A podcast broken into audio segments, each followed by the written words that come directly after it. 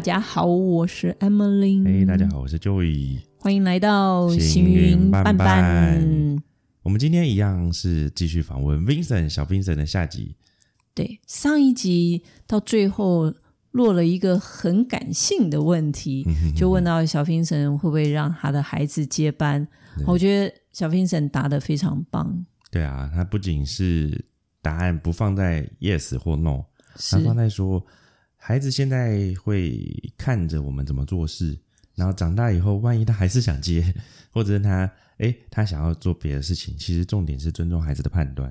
对，而且答案不再只有 A 到 B，而是 A 到 Z，有很多选择哦。对对对对对对，那我们来欢迎小 Vincent。小 Vincent，嗨，大家好，我是小 Vincent。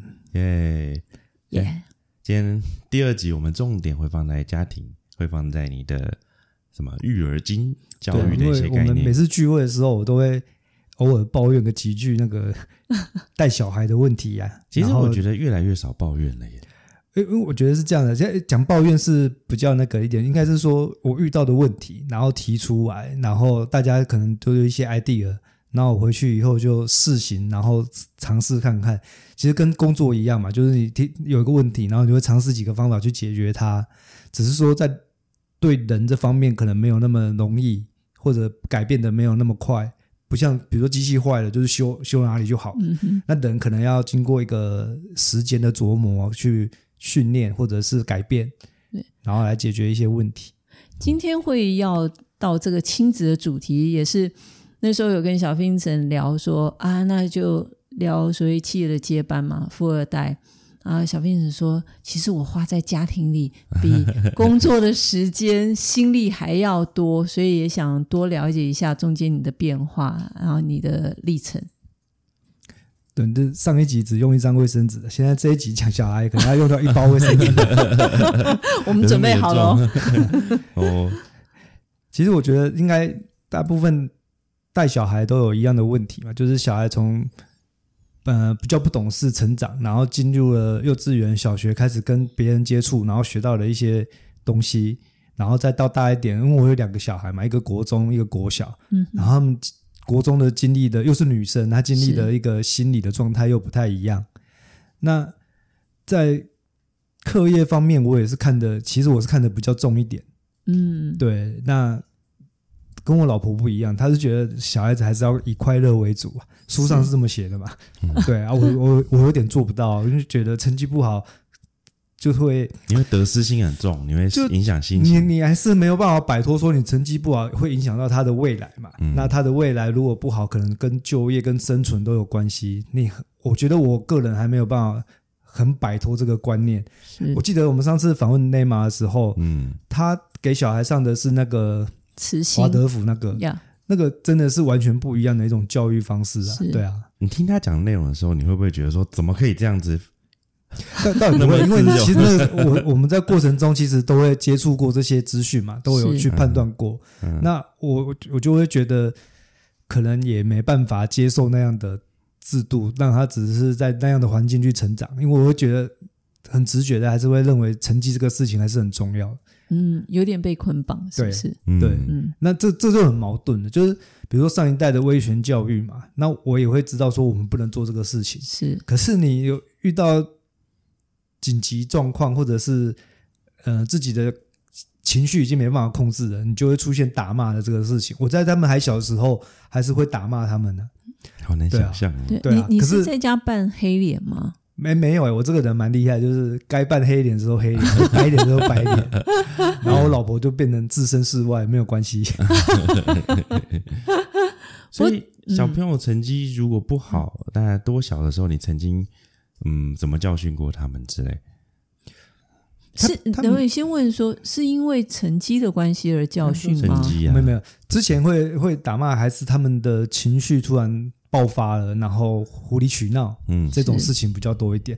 那成绩我一般大概是用念一念而已啦，不会到打骂。对，可是我会嗯 给他们一些压力，说那你就要花更多的时间读书什么的。是，小孩应该觉得你很烦。对啊，那之前是因为他们或许也年纪小，所以一遇到不顺心或不开心的事情，然后他用胡闹的方式。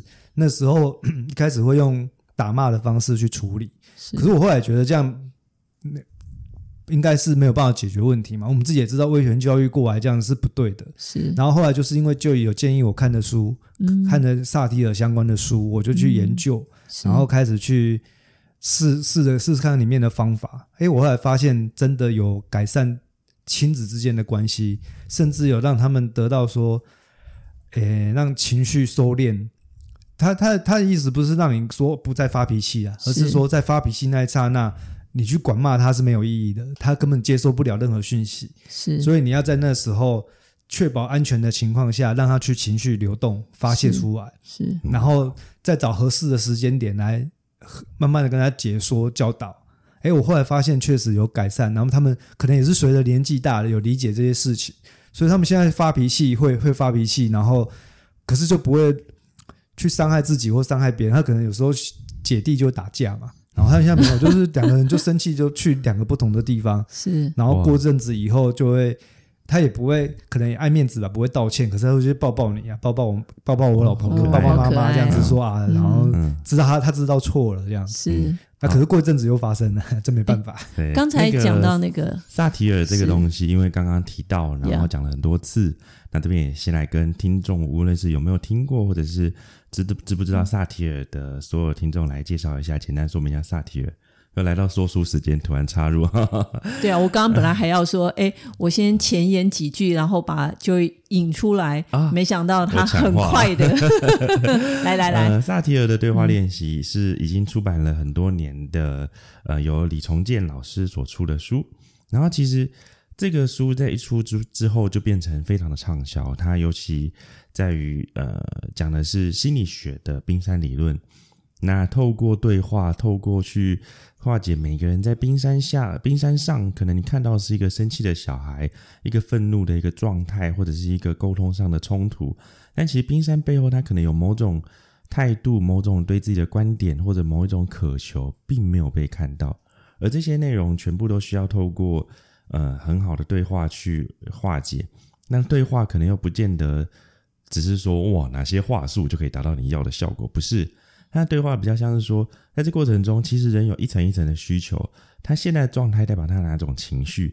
他那个情绪可能代表他背后有某种观点，而这个观点导致他对现在的自己、对现在的现况，可能是愤怒，可能是失望，可能是悲伤，而这些悲伤转变成一个冲动的情绪。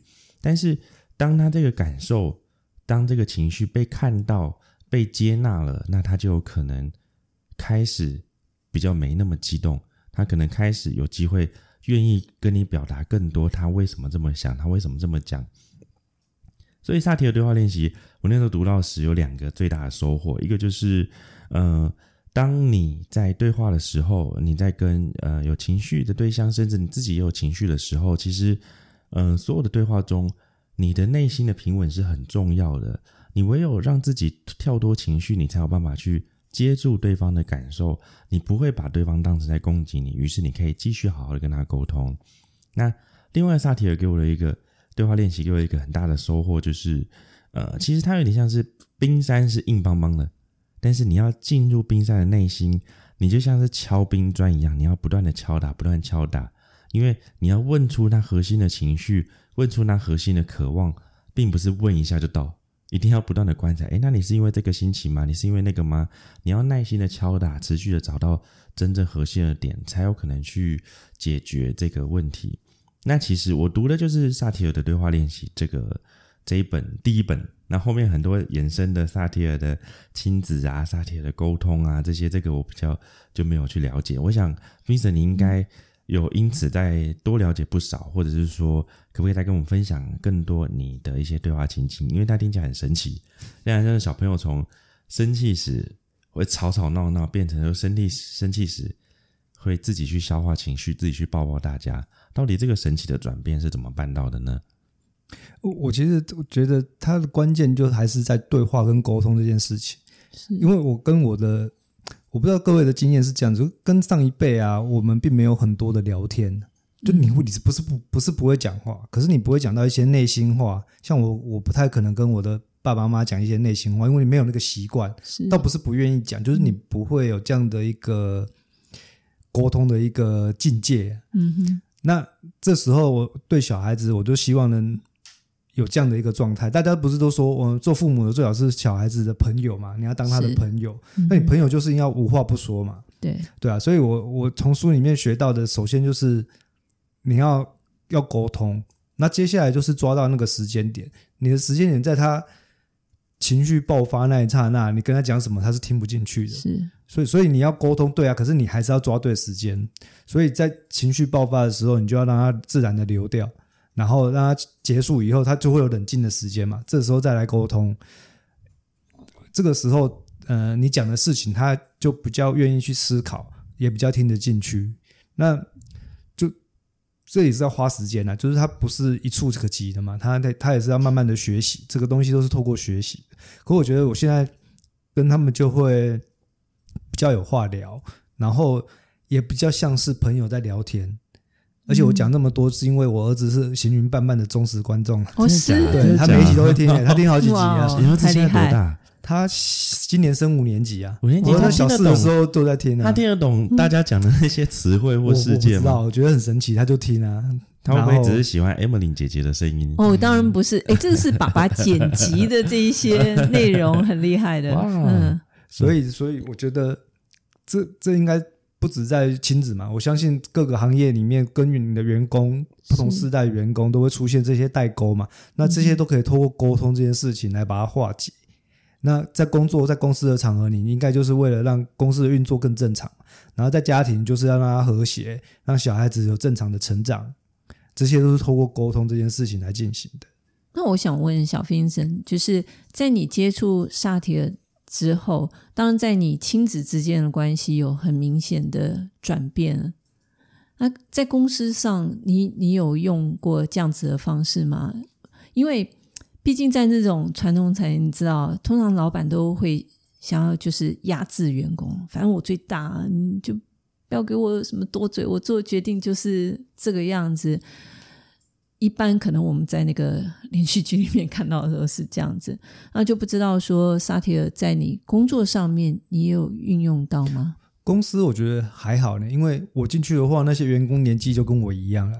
嗯、那其实他们都是叫我的名字，也不会叫什么特别奇怪的自称啊什么的。是因为因为他们是很小的时候就进来工厂，然后就跟着我爸一直做到现在，所以对、哦、对对我的父母来看，他们而言就跟看自己小孩一样，看他们成长大嘛，然后结婚生子，一直到现在，他们连他们的小孩有来过工厂啊，他们都知道。那种传统工厂都是这样，就是可能员工的小孩也会来过工厂，哦、然后那个老板老板娘就带着小孩这样子一起，所以。他，我觉得他们虽然是员工，可是对对我父母而言，他也是看着像儿子的感觉一样，是因为是一路从小看到大的。是，那我进去的话，年纪跟他一样，我们就是用名字互称而已，也没有，因为因为我们没有什么阶层嘛，就是工厂就工作而已啊。我只是说沟通上面总会有意见，都相左的时候就还好，就是就是因为这样子的，很像平辈对话这样子，所以有事情你就跟他讲，他就下去做，他。我觉得可能也跟传统工厂的习性嘛，他应该一般员工没有什么想法，老板说什么他就照做。是，对啊，像我以前在外面上班，每个部门每个人都有一百种以上的想法。对，然后我觉得大公司跟小公司不一样，就是每大公司的人每个都有想法，然后大家都觉得自己很累。我们工作，我们这个部门超累的，然后你们你们部门很轻松怎么样的，我都不知道那个。所以这些沟通什么，我觉得。像管理方法啊，就是沟通技巧，在大公司就很用得到，因为各式各样的人，然后每个人不管是人或者是他的部门，都有本位的立场，嗯，他会站在自己的部门去考量事情。了解，很，我觉得真的要有一个人说，哇，我这件做这件事情是替整个公司去着想的，我只有在书上看过，我这实际上我还没遇过这种人。哇，好诚实。对啊，那所以刚刚。就延续之前讲的，就是说这些管理技巧在或者沟通的方式学了以后，在大公司用得到，在这边不用啊。但我感觉上就跟朋友一起上班的感觉。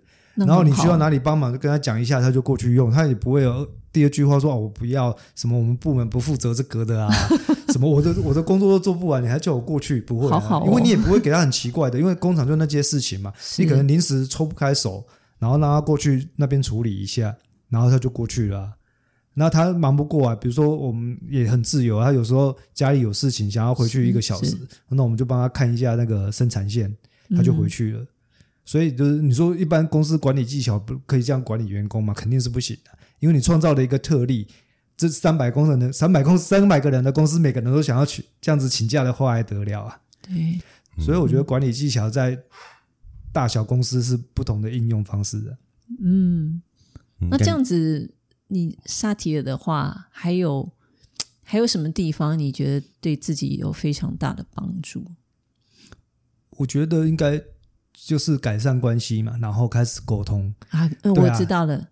你跟你老婆呢？对，我想问对不对？对对对，跟跟我老婆应该跟萨提尔无关。应该我 我上次去呃上前两个礼拜参加阅读书院啊，是因为我强烈怀疑我老婆看过了老公使用说明书，所以我得赶快去看老婆使用说明书，不然就完蛋了。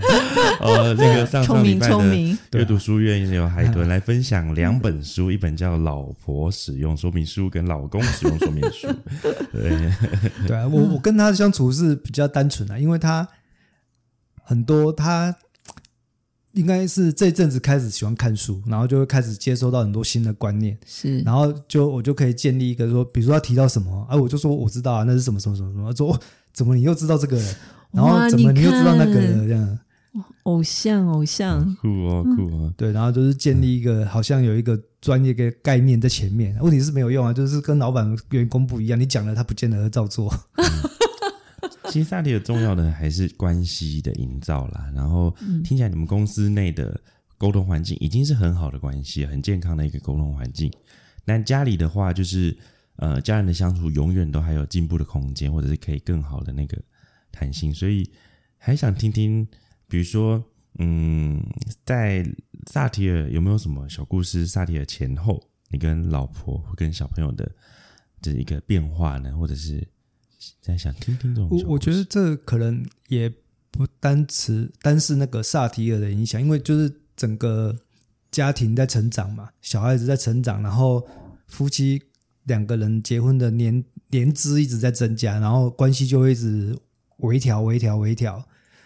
就是你，你夫妻结婚以后，总是有一些小小的冲突，或者大大的冲突也都有。可是这些东西就是透过一些协调跟妥协，然后大家找到了一个界限嘛，然后就是继续经营下去啊。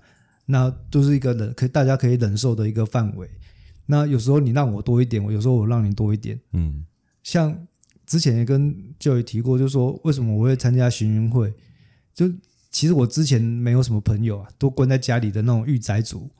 然后我老婆她是业务出身的，然后他结婚生小孩以后都在家里做团购，嗯，所以他那个粉丝 FB 的那个朋友数，对对对，哦，他是团购组就对了，对，他是因为他就是在家里带小孩，然后兼着做团妈这样子，哦，所以他 FB 的好友数一直是不停的在增加中，哦，然后我的都固定的，因为有时候我自己发文章啊。都没有人帮我那个按赞了，结果我老婆 take 我的东西，我同学还去他那边按赞，也太过分了。我说你们，我我写的东西你们都不理我，然后他去他那边 take 的才按赞是什么意思？哎、嗯，哎、欸，等会我们赶快大家都 FB 好友加一下，帮你充人数。对，所以他他就建议我要去参加外面的活动嘛。那我那、嗯、那个时候在大概五年前吧，就就是在网络上搜寻，然后就找到了我们行运会，然后就来参加这个读书会了。嗯，那个时候我还同时报名了一两三个不同的课程去外面上课啊。嗯，对啊，那所以我觉得他在这方面也就有教我，就是说你不能只关在里面，嗯，因为这样资讯太封闭了。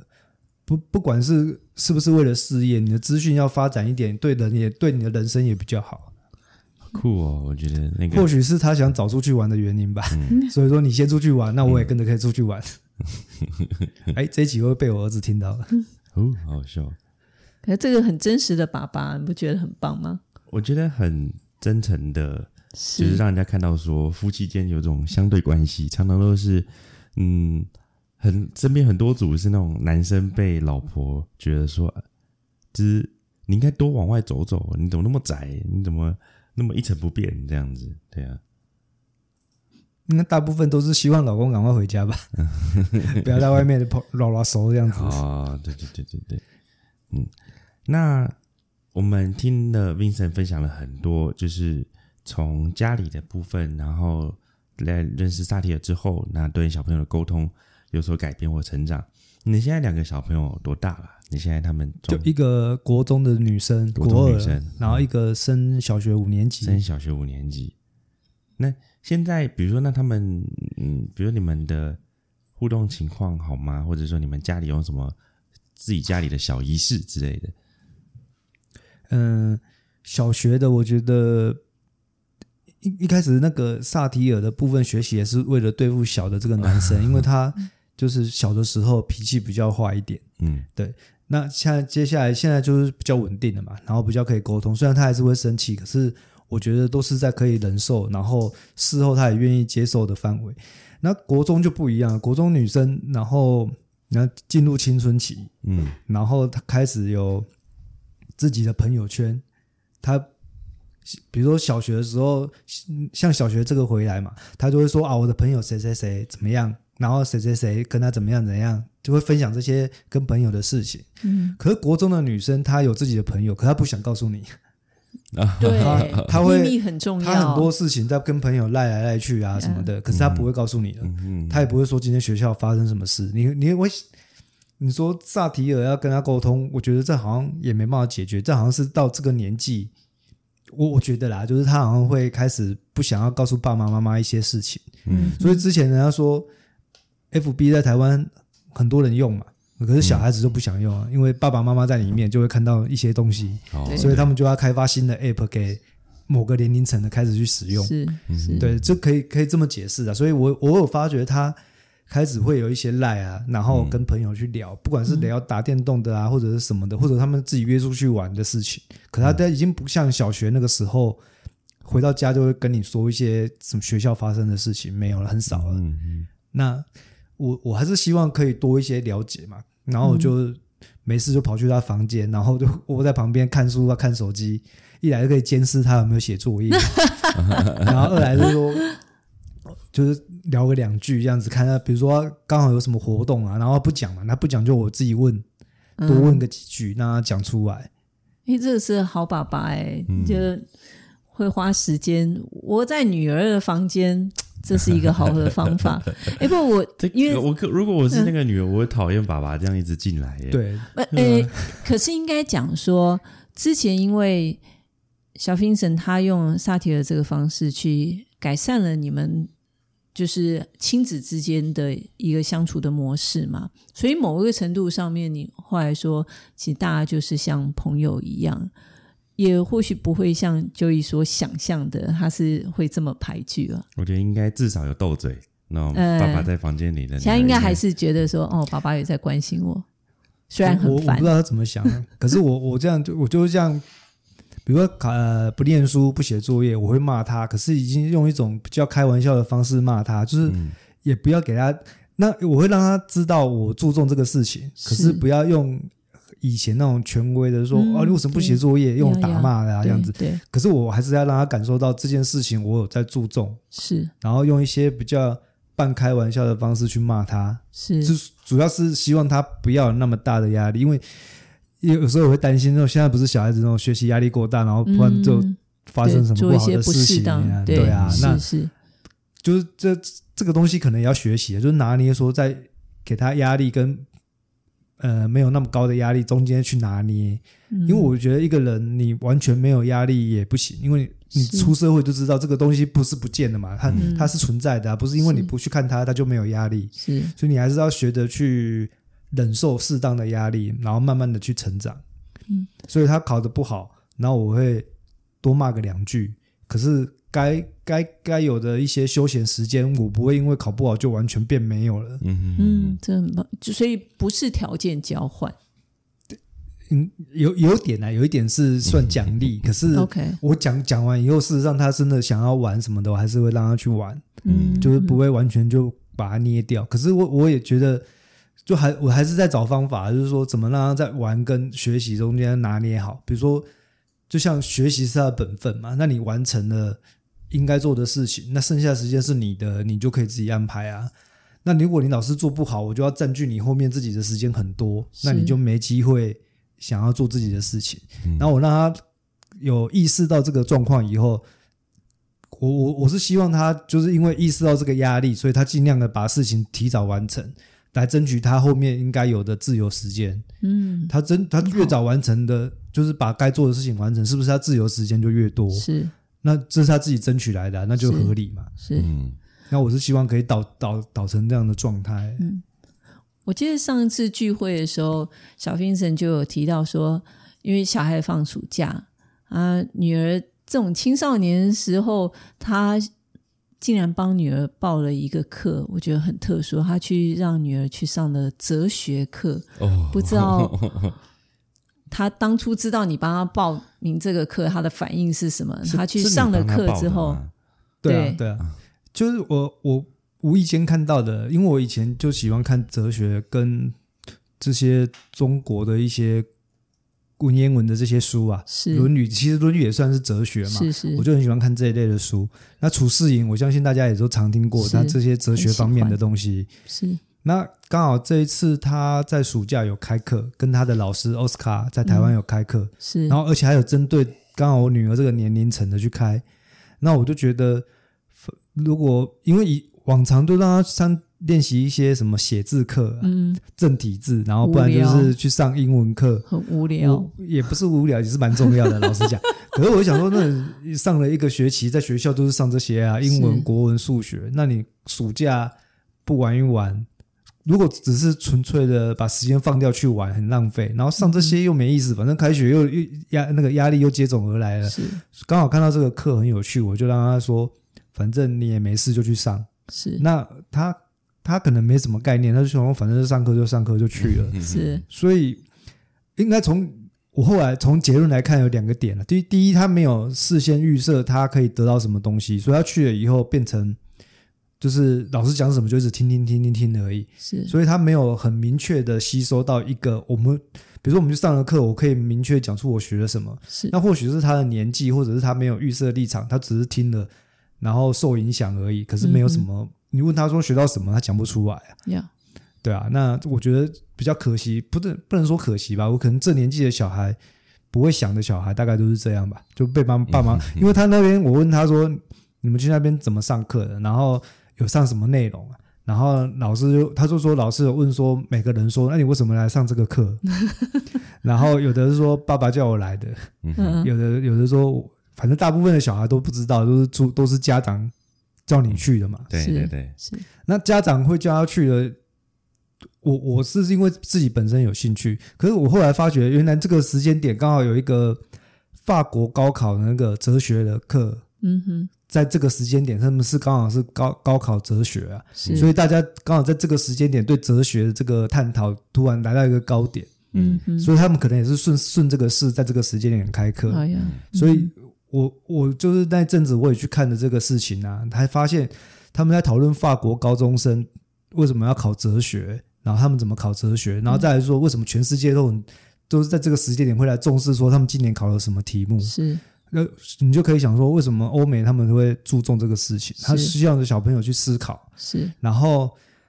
我后来也得到一个答案，就是我以前很容易看一件事情，希望他看出他是对跟错。是，可是从哲学的角度，事情不是对错啊，对，而是你要研究的是思考的脉络，说，哎，为什么这件事情要这样去想？哎，搞搞不到一样的事情，就跟我想的方向都完全不一样。是，那是谁对谁错？没有，这是没有对错的。是。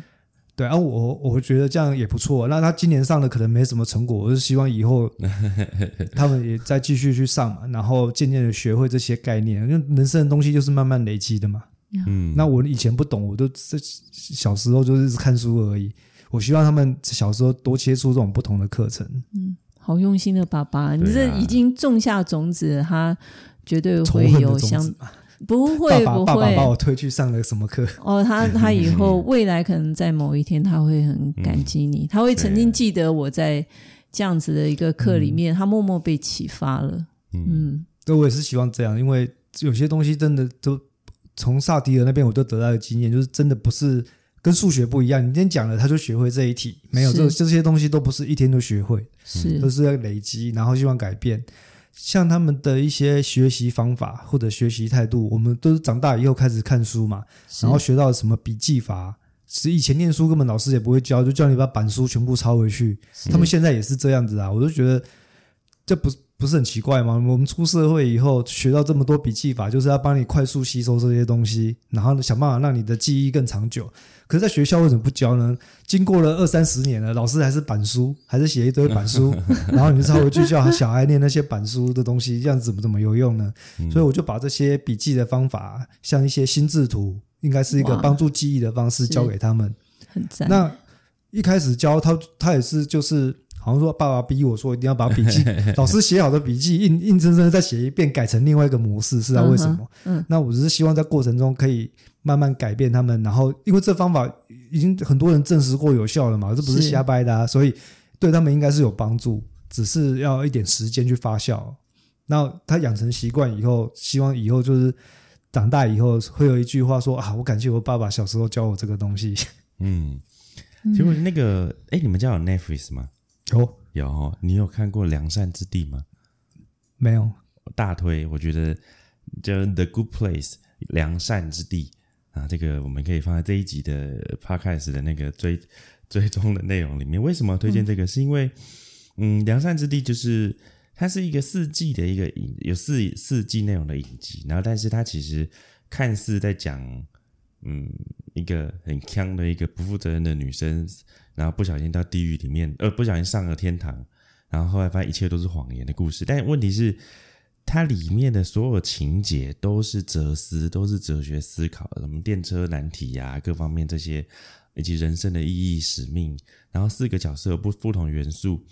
我觉得这是非常推荐的一部剧，然后是老少咸宜的。但是，如果你要培养小朋友对哲学的思考的那个动机跟想法，那我觉得你可以陪孩子一起看，一起讨论。因为我也很难想象，如果我国小的时候，我爸爸把我送去国小，给送去那个哲学营，然后我真的能听懂什么，让我想到我小时候那个我爸妈曾经送我去那个什么一贯道的那个听讲，然后我真的。记忆中不记得他讲过任何一句话，已经完全忘光。我只记得我要跪在那边，然后他们叫我念什么，就要念什么，然后要拜什么东西什么的，就要讲什么这样。对，我就是，但是问题是小朋友的思考，你问他问题，他是会有反应的。问他很简单的思考，他可能是有他的想法的。有没有可能哲学很早就启蒙？其实就看爸爸对这个东西兴趣怎么样，去好好的种出小朋友心中那个种子，这样子。对，对我，我觉得现在的教育是在我们自己的就学校教育上面没有做到，可能真的还是要靠父母去协助孩子，给他们这些选择和资源，会会是不一样的。有时候去思考一下，然后欧美他们为什么会去在很小的时候，在高中的时候，他们就是已经是有哲学课，一定是有他的。道理，或者是前一阵子，其实那个时候我看到我我朋友他在 po，就是啊，他看到那个美国那个笔记本，他都觉得很丑。可是法国的笔记本它是是有格式的，你知道他们在每年在开学的时候，他们会规定孩子要准备什么样子的文具。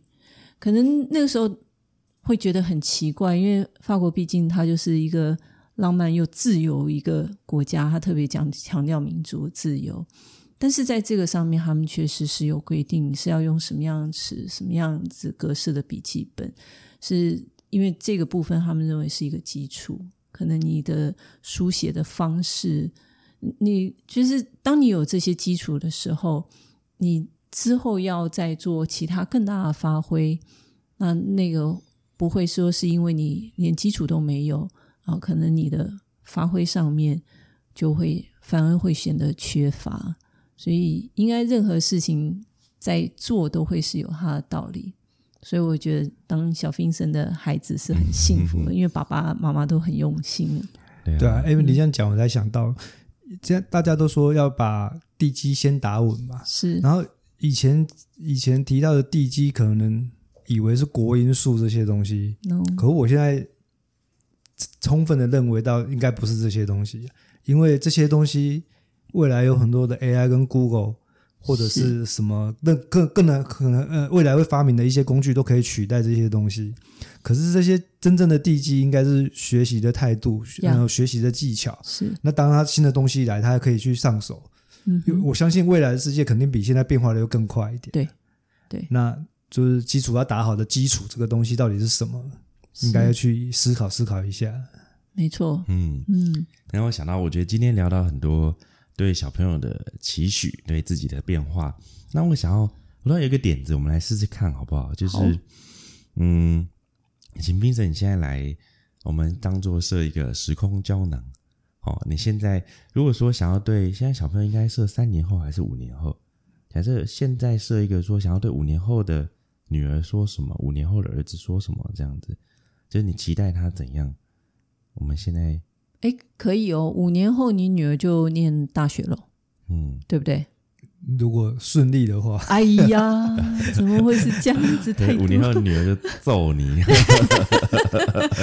哎，儿子，五年后儿子也上高中了，快高中都快毕业了，是对，就是应该说你想想五年还是五年太近，我们再来个十年，没有我我觉得五年五年五年可以，五年可以，好，嗯，这样录下来会不会他小朋友接下来听这一集就芒刺在背，还是说会一直时不时拿出来听，然后就我回去又特别把它剪下来，然后没事在家里就播放两次。对，这样。这这这很有意思。其实今天剪片，我我们应该讲说，做任何事情，我们先不预设立场，嗯。这才会有一个很有趣的结果。嗯，嗯，好啊，五年后的女儿如果是你，你会想要对她说什么呢？